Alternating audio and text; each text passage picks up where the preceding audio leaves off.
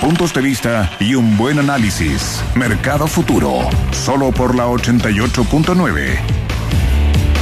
Bien, 9 de la mañana con 16 minutos. Eh, ese, esta canción fue el 2009 de ¿Qué temón? En el eh, parque, en el Club Hípico. El Club Hípico.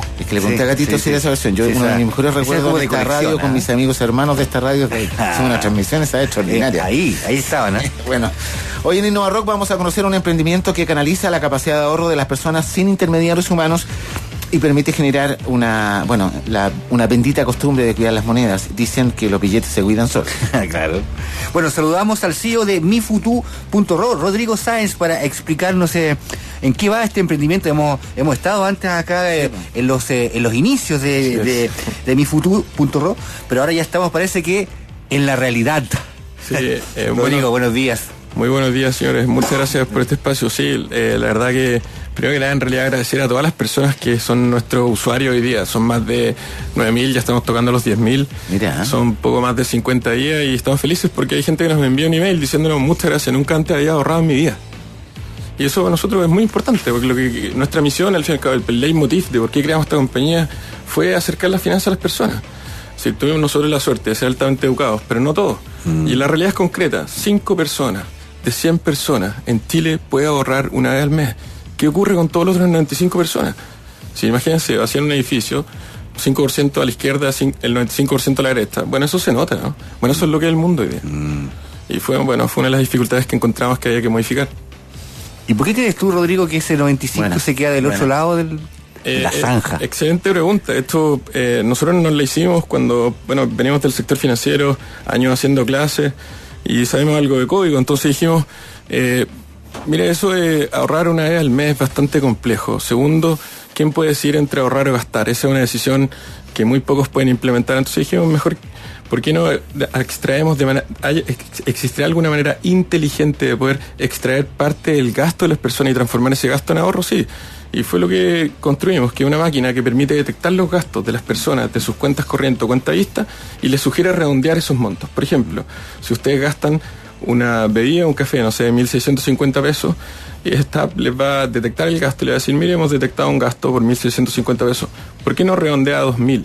Y esos 350 pesos es lo que nosotros llamamos el molido. Molido. Y lo que hacen es, apretando el botón, es transferir desde su cuenta corriente, donde gastan el dinero, hacia una segunda cuenta, que puede ser dentro de su mismo banco, una cuenta vista. Y ahí van acumulando sus molidos. Y cuando ya 5 mil pesos, en el caso de los bancos, eh, la gran mayoría de los bancos, y en el banco le estaban mil pesos, le- nosotros le avisamos, le decimos, mire, usted ha acumulado un molido por 5 mil pesos, más de 5 mil o más de mil. Llegó el momento de transformarlo en qué en ahorro. Y eso no sucede una vez al mes, puede suceder cada 3, 4 días. Y lo que hace es aprieta el botón junto con su tarjeta de coordenadas y compra cuotas de fondos mutuos regulados por el Estado de Chile. ¿Y qué, son, qué cuotas de fondos mutuos? Cualquier fondo mutuo de alto riesgo, no. Uno de bajísimo riesgo, altamente líquido. Y lo mejor de todo es cuánto cuesta entrar y cuánto cuesta salir de ese fondo. Cero. Se lo que armamos un circuito cerrado de recolección, canalizar el ahorro de las personas nunca más una vez al mes, sino que proveniente de los gastos. Y ustedes si quieren, lo mejor de todo es que nosotros nunca tocamos el dinero de las personas. Es decir, su dinero permanece siempre en sus propias cuentas, a su nombre, bajo su titularidad. Oye, esto es muy interesante. ¿ah? Yo me alegro que hayas venido de nuevo, Rodrigo, porque muchas para mí yo lo encontré siempre muy, muy interesante esto que hicieron ustedes. Déjame hacer un paréntesis y preguntarte inmediatamente, ya que eh, tú tienes esa mirada respecto al tema del ahorro. ¿Qué, qué te parece lo que has visto? Porque me parece que igual se relaciona con ustedes con esta estafa de, la, de, la, de las estructuras piramidales y de esta manera de, de, mm, del dinero fácil, digamos. Bueno, eh, educación financiera acceden muy, muy pocas personas. Entonces, los que acceden a ese conocimiento eh, saben a priori que esas tasas de interés, de rentabilidad, no existen en el mundo real. Es decir, claramente alguien, y por favor a todos los auditores, eh, no crean cuando alguien le ofrece una rentabilidad fija que supere un depósito a plazo al año. Es decir, el único que puede proveer realmente de algo fijo en el tiempo, es decir, voy a pagar pase lo que pase, en Chile se llama Banco Central, no hay otro.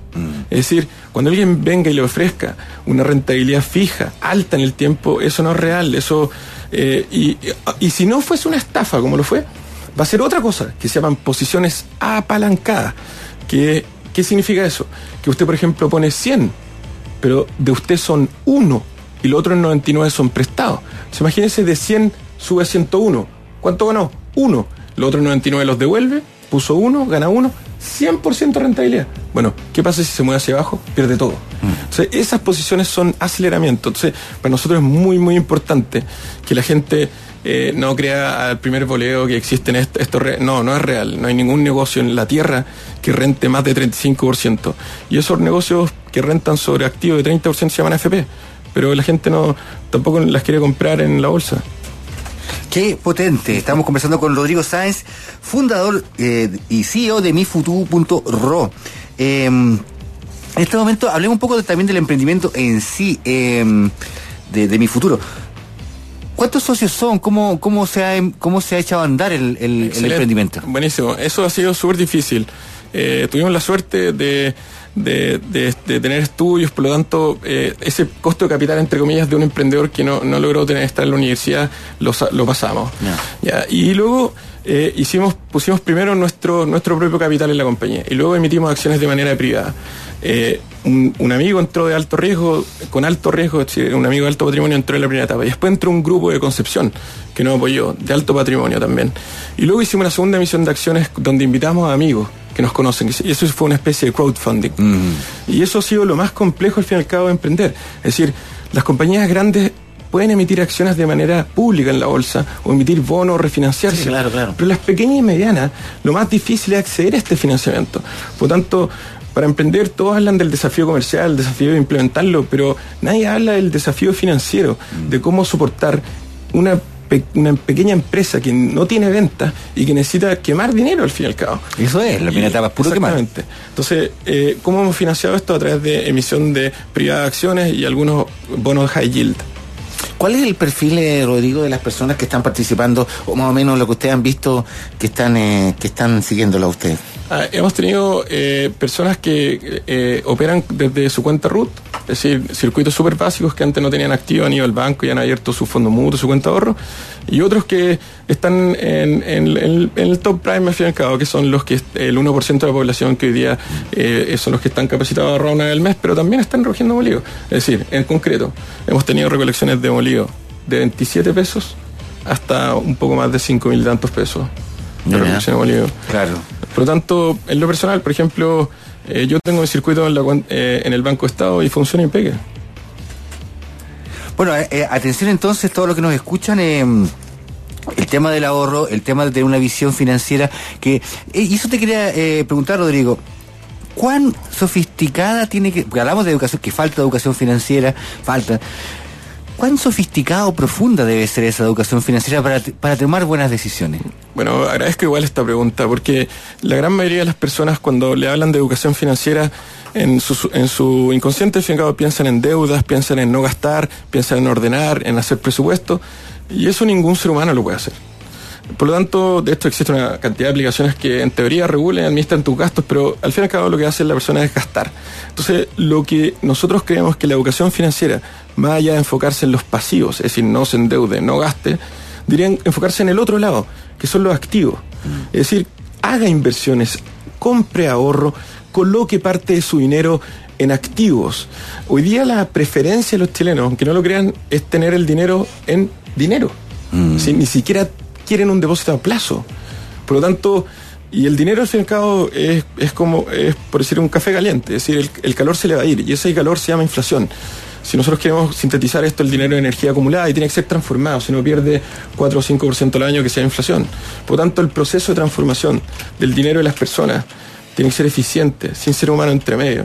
Los seres humanos lo que están haciendo es intercambiar tiempo por dinero cuando trabajan. Y nadie vende tiempo, por lo tanto ese intercambio es extremadamente radical y en economía se trató de simplificar diciendo que se denomina mercado laboral, pero un intercambio súper importante, es decir, ningún ser humano puede volver a comprar el tiempo que está intercambiando por un billete verde y ese billete tiene que transformarlo en qué en activo. No, es que yo gasto todo. Bueno, entonces extraigamos algo de ese gasto y compremos activos. Eso fue lo que hicimos. Muy didáctico, Rodrigo. Rodrigo, otras cosas. realmente Oye, déjame cosas. preguntarte algo. Bueno, ese tema del dinero por el dinero será también por desconfianza. ¿o no? Por supuesto que sí. De esto, eh, piensen esto, no sé si alguna vez ustedes han ahorrado en una APB. APB, ¿qué significa? Ahorro previsional voluntario. Voluntario es entrar. Pero no de salir. Entonces, ¿cómo usted le ofrecen un papel que usted tiene que entrar 12 veces en un año? Eso es lo que usted firma. Voy a ahorrar 12 veces. Primer mes, segundo mes, tercer mes, cuarto mes, desiste. Dice, oh, esto es como un costo fijo más. Y solicita el dinero de vuelta. Y en esos retrocesos, las comisiones de salida pueden superar incluso más allá de la rentabilidad que obtuvieron. No, claro, ahí cae encima. ¿Quién diseñó Entonces- esa, esa genialidad? Es que ocurre bien. El que se lleva la plata, porque Lo que- ¿qué se le dice? el APB funciona bien para los que pueden ahorrar una vez al mes, pero insisto, esos son 5 personas de 100 personas. Por tanto, cuando a alguien le van a ofrecer un papel de ahorro, lamentablemente yo no tengo nada contra la gente que vende los fondos mutuos, porque los incentivos están colocados así. Esas personas a usted le va a ofrecer el fondo mutuo que más comisión le pague a la persona, no el que más le convenga a usted. Y usted dice, ¿cuál me conviene? ¿El más riesgoso o menos riesgoso? No estamos hablando de riesgo. Estamos hablando de sistematización del proceso de ahorro. Entonces, ¿cómo yo le voy a ofrecer a usted una PE si no sé cuándo va a necesitar el dinero de vuelta? Bueno, eso ningún ser humano lo hace, sí lo puede hacer un algoritmo. Y eso fue lo que creamos. Nuestro algoritmo, el que le sugiere a usted avanzar en distintos papeles, no por riesgo, sino por rigidez. Por ejemplo, no sé si ustedes sabían que existen los fondos inmobiliarios que se transan en la Bolsa de Comercio de Santiago. Esos fondos rentan en promedio entre 8 y 10% al año. ¿Quiénes arrendan las propiedades de esos fondos? Bueno, uno de los grandes arrendatarios del gobierno de Chile. ¿Usted cree que el gobierno va a dejar de pagar? Entonces, ¿por Es qué no? esa inversión. ¿Y por qué no, no accedo yo a ese papel? Porque usted tiene que entrar a través de una corredora bolsa. Ah, no, corredora bolsa, no me gusta, mucho riesgo. Esos paradigmas hay que romperlos. Son procesos de transformación del dinero. Usted tiene que pasar por un broker y si no le cae nin- ninguno bien, váyala del Banco del Estado. No hay ningún problema, opera impecable. Es decir, hay que romper paradigmas que, eh, y acceder, que las personas entren en este tipo de papeles, es decir, un fondo inmobiliario atractivo. Muy, muy interesante. Yo creo que eh, esto, este tipo de aproximación a los temas financieros que son de futuro, son 3.0, hay que seguirlos con atención. Voy Eh, a bajar la aplicación de todas inmediatamente. maneras, o sea, Rodrigo Sáenz, Muchas gracias. CEO y creador de Mi Futuro,